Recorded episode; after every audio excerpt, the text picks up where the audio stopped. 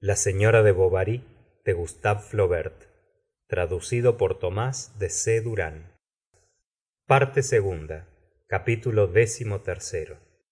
Apenas llegó á su casa rodolfo sentóse bruscamente ante su mesa bajo la cabeza de ciervo que formaba un trofeo en la pared pero cuando tuvo la pluma entre sus dedos no supo cómo empezar hasta el punto de que puesto de codos y con la cabeza entre las manos comenzó á reflexionar.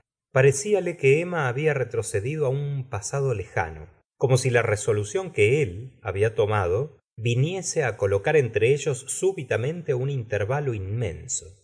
Con objeto de volver á sentir algo de ella fue á buscar en el armario á la cabecera de su cama una caja vieja de bizcochos de reims donde guardaba las cartas de mujeres de la que se escapó un olor de polvo húmedo y de rosas marchitas. Primero vio un pañuelo de bolsillo cubierto de gotitas pálidas. Era de ella un día que había echado sangre por la nariz en el paseo. Ya no se acordaba de esto. Estaba además golpeándose por las paredes de la caja la miniatura regalada por emma. Parecióle pretencioso su tocado y su mirada del efecto más lastimoso. Después á fuerza de contemplar aquella imagen y evocar el recuerdo del original los rasgos de emma se confundieron poco á poco en su memoria como si el rostro vivo y el pintado mezclándose uno con otro se hubiesen recíprocamente borrado. Finalmente leyó sus cartas. Estaban llenas de explicaciones acerca del proyectado viaje cortas técnicas é imperativas como cartas de negocios. Quiso volver á leer las otras las largas las de los primeros tiempos. Para encontrarlas en el fondo de la caja rodolfo revolvió todas las demás y maquinalmente buscó en aquel montón de papeles y de cosas tropezando sus manos con ramos marchitos una liga un antifaz alfileres y cabellos cabellos cabellos rubios y negros. Algunos pegándose á la cerradura de la caja se rompían al abrirla.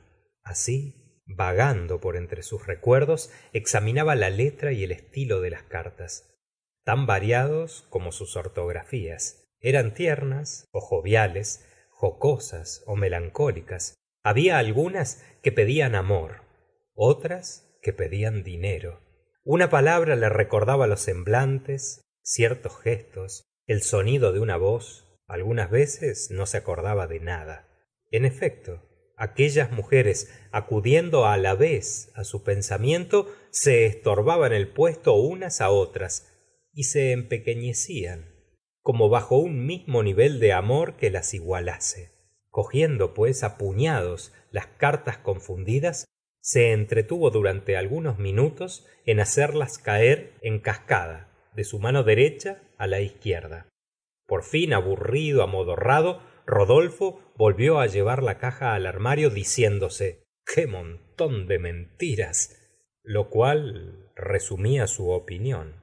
Porque los placeres como los escolares en el patio de un colegio habían pataleado de tal modo en su corazón que nada verde retoñaba en él. Y los que pasaban por allí más atolondrados que los niños ni aun dejaban como ellos su nombre grabado en la pared. Vamos empecemos se dijo y escribió. Valor emma valor. No quiero hacer la desgracia de su existencia. Después de todo es verdad. Obro en interés suyo soy honrado. Ha pensado usted bien en su determinación conoce el abismo á que yo le arrastraba pobre ángel no verdad que no usted marchaba loca y confiada creyendo en la dicha en el porvenir. Desgraciados de nosotros. Ah insensatos. Rodolfo se detuvo para meditar en este punto una buena excusa. Si dijera que he perdido mi fortuna ah no. Sólo serviría para comenzar más tarde. Y puede uno hacer oír la razón á semejantes mujeres. Reflexionó y continuó luego yo no la olvidaré á usted jamás créalo. Sentiré siempre por usted una abnegación profunda. Un día tarde ó temprano este ardor es el fin de todas las cosas humanas. Hubiera amenguado sin duda. Nos hubiéramos cansado. Y quién sabe si yo no hubiera tenido que sufrir el dolor atroz de presenciar los remordimientos de usted y participar de ellos puesto que era la causa la sola idea de los pesares que abruman á usted me tortura emma. Olvídeme usted. Para qué la he conocido por qué es usted tan hermosa es culpa mía oh dios mío. No no. No acuse usted más que á la fatalidad. Esta palabra siempre hace efecto se dijo. Ah continuó. Si hubiera sido una de esas mujeres de corazón frivolo como se ven muchas seguramente yo hubiera podido por egoísmo intentar una experiencia sin peligro para usted. Pero esa exaltación deliciosa que forma á la vez su encanto y su tormento le ha impedido comprender adorable mujer que es usted el punto flaco de nuestra posición futura yo tampoco reflexioné al principio y reposaba á la sombra de esa dicha ideal como la del manzanillo sin prever las consecuencias. Puede que crea que renuncio por avaricia. No importa tanto mejor. Acabemos de una vez. El mundo es cruel emma. Allá adonde hubiéramos ido nos habría perseguido. Hubiera usted tenido que sufrir las preguntas indiscretas la calumnia el desdén el ultraje tal vez. Usted ultrajada. Oh y yo que quisiera verla sentada en un trono. Yo que llevo su recuerdo como un talismán porque alejándome de usted yo me castigo con el destierro de todo el mal que le he causado. Parto. A dónde no lo sé. Estoy loco. Adiós sea usted siempre buena. Conserve el recuerdo del desgraciado que la ha perdido. Enseñe á pronunciar mi nombre á su hija y que lo repita en sus oraciones. La luz de las dos bujías oscilaba. Rodolfo se levantó para cerrar la ventana y cuando se volvió á sentar exclamó me parece que está bien. Ah añadiré esto para que no venga á obligarme ya estaré muy lejos cuando lea usted estas tristes líneas porque he querido huir precipitadamente á fin de evitar la tentación de volverla á ver. Nada de debilidad. Volveré y tal vez más tarde hablaremos fríamente de nuestros antiguos amores. Adiós. Y al final puso un último adiós separado de este modo a dios lo que creía de muy buen gusto. Cómo firmaré ahora se preguntó. Su afectísimo no su amigo. Sí eso es. Su amigo. Volvió á leer la carta y le pareció excelente. Pobrecilla pensó enternecido va á creerme más insensible que una roca. Hubiera sido preciso dejar caer alguna lágrima encima pero no puedo llorar. No es mía la culpa. Entonces echó agua en un vaso mojó en él su dedo y dejó caer de lo alto una gruesa gota que hizo una mancha pálida en la tinta. Después buscó un sello para cerrar la carta. Vió su sortija con la inscripción amor nel esto no era á propósito en tales circunstancias pero no importa. Luego fumó tres pipas y se acostó. Al otro día cuando estuvo levantado hacia las dos próximamente porque se había dormido tarde rodolfo mandó coger una cesta de albaricoques depositó la carta en el fondo bajo hojas de parra y ordenó en seguida á girard su criado que la llevase á casa de madame bovary servíase siempre de este medio para cartearse con ella enviándole según la estación caza ó fruta. Si te pregunta por mí dijo el criado responderás que he partido. Dale la cesta á ella misma en mano propia. Vé y mucho cuidado. Girard se puso su blusa nueva anudó su pañuelo alrededor de la cesta de los albaricoques y á grandes y pesados pasos con sus tremendos zuecos herrados tomó tranquilamente el camino de yonville. Cuando llegó madame bovary arreglaba con felicidad en la mesa de la cocina un paquete de ropa blanca. Esto dijo el criado envía á usted nuestro amo. Asaltó á emma una sospecha y mientras buscaba una moneda en el bolsillo contemplaba al criado con vista extraviada en tanto que él la miraba también con asombro no comprendiendo qué regalo semejante pudiera conmover á nadie de aquella manera. Por fin se fue felicidad permaneció allí en la cocina. No pudo emma resistir por más tiempo su curiosidad. Corrió á la sala como para llevar allí los albaricoques volcó la cesta halló la carta la abrió y como si la hubieran perseguido las llamas de un terrible incendio comenzó á correr espantada. Carlos que estaba presente la vio le habló pero ella no oía nada y continuó subiendo las escaleras palpitante loca ébria y siempre conservando en su mano aquel terrible papel que crugía entre sus dedos como una hoja de palastro. Cuando llegó al segundo piso se detuvo ante la puerta del granero que estaba cerrada é intentó calmarse. Se acordó de la carta era preciso terminarla pero no se atrevía. Además dónde cómo podían verla ah no dijo. Aquí aquí no me verá nadie.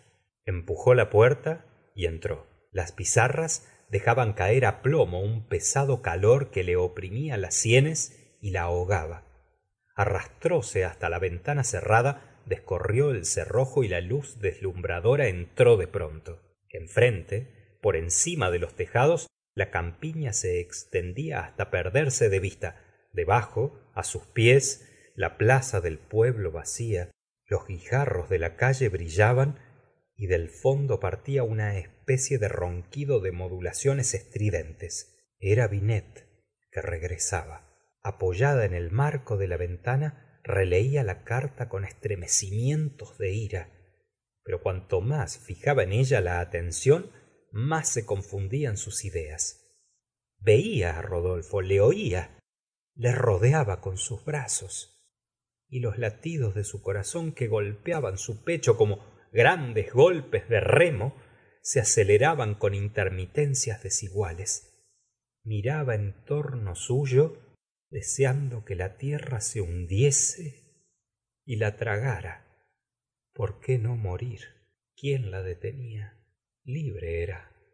Adelantó el cuerpo y contempló el suelo diciéndose vamos vamos el rayo luminoso que ascendía hacia ella atraía hacia el abismo el peso del cuerpo. Parecíale que el suelo de la plaza oscilando se elevaba á lo largo de las paredes y que el techo se inclinaba por el extremo á modo de un navío que cabecea manteníase casi suspendida rodeada de un gran espacio. El azul del cielo la invadía el aire circulaba por su cabeza. No tenia más que ceder dejarse ir. Y el ronquido de alrededor no cesaba como una voz furiosa que la llamase. Mujer mujer gritó carlos. Emma se detuvo. Dónde estás ven la idea de que acababa de escapar de la muerte estuvo á punto de hacerla desmayar de terror. Cerró los ojos se estremeció al contacto de una mano que se apoyaba en su brazo. Era felicidad. El señor espera á usted. La sopa está en la mesa. Y le fue preciso bajar y sentarse á la mesa. Intentó comer. Los bocados la ahogaban desplegó su servilleta como para examinar los dobladillos y quiso realmente aplicarse á este trabajo contar los hilos de la tela. Repentinamente acudióle el recuerdo de la carta. La habría perdido. Dónde encontrarla pero experimentaba tal cansancio de espíritu que no supo inventar un pretexto para levantarse de la mesa. Además se había vuelto cobarde. Tenia miedo de carlos. Lo sabia todo estaba segura. El pronunció de un modo singular estas palabras. Parece que no volveremos á ver tan pronto á rodolfo. Quién te lo ha dicho preguntó ella estremeciéndose. Quién me lo ha dicho replicó un poco sorprendido de aquel tono brusco. Girard á quien acabo de encontrar á la puerta del café francés ha salido ó debe salir á viajar. La joven lanzó un sollozo. Te extraña eso ya sabes que se ausenta á temporadas para distraerse y á fe mía que lo apruebo. Cuando uno es rico y soltero por lo demás se divierte en grande nuestro amigo. Es un pillastrón de marca mayor. M langlois me ha contado y callóse porque entró la criada que volvió á poner en la cesta los albaricoques desparramados sobre el aparador. Carlos sin notar la turbación de su mujer mandó llevar unos cuantos á la mesa. Tomó uno y lo mordió. Qué rico es dijo. Toma pruébalo y le tendió la cesta que ella rechazó dulcemente. Huele pues qué olor dijo pasándosela varias veces por debajo de la nariz. Me ahogo exclamó ella levantándose de un salto mas por un esfuerzo de su voluntad desapareció el espasmo y añadió no es nada nada es nervioso. Siéntate y come lo que temía era que él le preguntase que la cuidase que no la dejase sola. Carlos obedeciéndola había vuelto á sentarse y seguía escupiendo en su mano los huesos de los albaricoques que echaba en seguida en un plato. De repente un tilburi azul pasó al trote largo por la plaza. Emma lanzó un agudo grito y cayó rígida al suelo. En efecto rodolfo después de muchas reflexiones habíase decidido á partir para rouen. Pero como de la huchette á billy no hay otro camino que el de yonville le había sido preciso atravesar el pueblo y emma le había reconocido á la luz de los faroles que cortaban como un relámpago el crepúsculo el boticario al oír el tumulto que había en casa de carlos precipitóse en ella. La mesa con todos los platos se hallaba derribada. Salsa carne cuchillos el salero todo estaba desparramado por la habitación. Carlos pedía socorro. Berta asustada gritaba y felicidad cuyas manos temblaban aflojaba los vestidos de su señora presa de movimientos convulsivos. Corro dijo el boticario á buscar en mi laboratorio un poco de vinagre aromático. Después cuando emma abrió los ojos al respirar el frasco exclamó estaba seguro este vinagre es capaz de resucitar á un muerto háblanos háblanos decía carlos. Vuelve en ti soy yo tu carlos que te ama. Me reconoces mira mira tu hija dale un beso la niña tendía sus bracitos hacia su madre para colgarse de su cuello. Emma volviendo la cabeza dijo con voz entrecortada no no nadie volvióse á desmayar. La llevaron á la cama y allí permaneció extendida con la boca abierta los párpados cerrados las manos apretadas inmóvil y blanca como una estatua de cera. Brotaban de sus ojos dos arroyos de lágrimas que corrían lentamente sobre la almohada carlos de pie quedóse en el fondo de la alcoba y el boticario á su lado guardaba ese silencio meditabundo que es conveniente adoptar en las situaciones serias de la vida. Tranquilícese usted dijo al fin tocándole en el codo. Creo que ha cesado el paroxismo. Sí ahora descansa respondió carlos que contemplaba cómo dormía.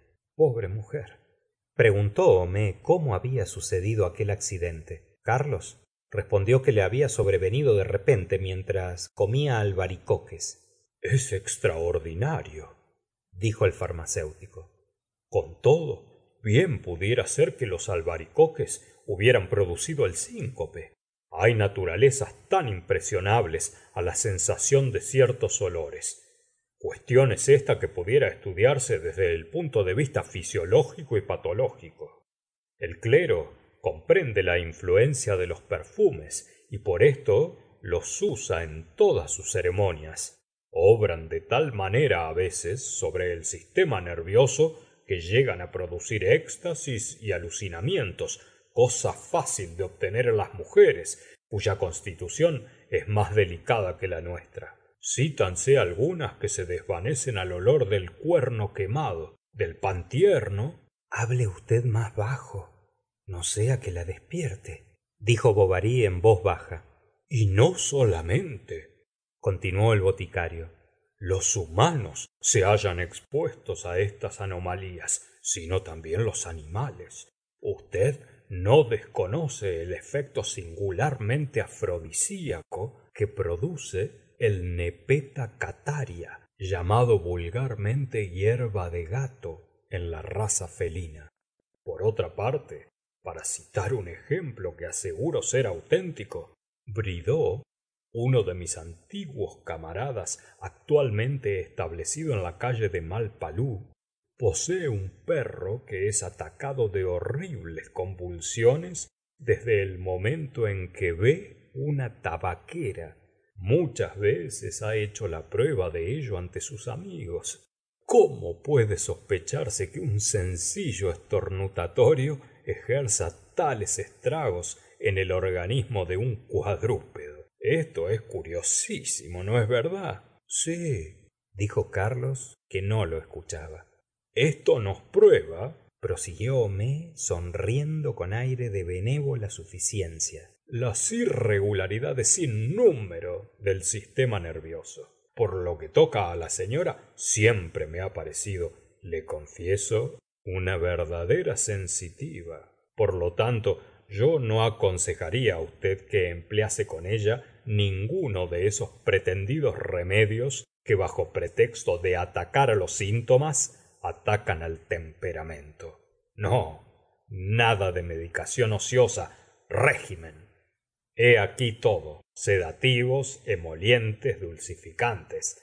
Además no le parece á usted que tal vez convendría herir su imaginación en qué cómo dijo bovary. Ah esa es la cuestión. Esa es efectivamente la cuestión. Is the question como últimamente leí en el periódico. Emma despertó y gritó la carta y la carta. Creyeron que tenia delirio y lo tuvo á partir de la media noche se había declarado una fiebre cerebral. Durante cuarenta y tres días carlos no la abandonó ni un instante. Descuidó todas sus visitas no se acostaba. Continuamente le tomaba el pulso le ponía sinapismos y compresas de agua fria enviaba á justino á neufchatel en busca de hielo. El hielo se derretía en el camino y volvía á enviarlo. Llamó para una consulta á m canivet. Hizo ir de rouen á m lariviére su antiguo maestro. Estaba desesperado. Lo que más le asustaba era el abatimiento de emma porque no hablaba no oía y hasta parecía no sufrir cual si su cuerpo y su alma reposaran juntos de todas sus agitaciones hacia mediados de octubre pudo sentarse en la cama con muchas almohadas. Carlos lloró cuando la vio comer la primer rebanada con dulce. Recobró las fuerzas. Se levantaba algunas horas al mediodía y un día que se sentía mejor intentó hacerle dar un paseo por el jardín cogida de su brazo. La arena de los paseos desaparecía bajo las hojas muertas. Emma marchaba paso á paso arrastrando sus zapatillas y apoyándose en el hombro de carlos. Sonreía dulcemente. Así fueron junto al fondo cerca de la terraza. Ella se enderezó lentamente puso la mano sobre sus ojos para mirar y vio muy á lo lejos pero no había en el horizonte más que grandes fogatas de hierba seca que humeaban sobre las colinas. Vas á fatigarte hija mía le dijo bovary y empujándola dulcemente para hacerla entrar bajo el cenador añadió siéntate en este banco. Aquí estarás bien. Oh no. Aquí no. Aquí no. Dijo ella con voz desfallecida. Tuvo un desvanecimiento y por la noche recayó con nuevas complicaciones y caracteres más complejos. Tan pronto le dolía el corazón como el pecho como la cabeza como las piernas tuvo vómitos en los que carlos creyó advertir los primeros síntomas del cáncer. Y además de esto el pobre carlos tenia apuros de dinero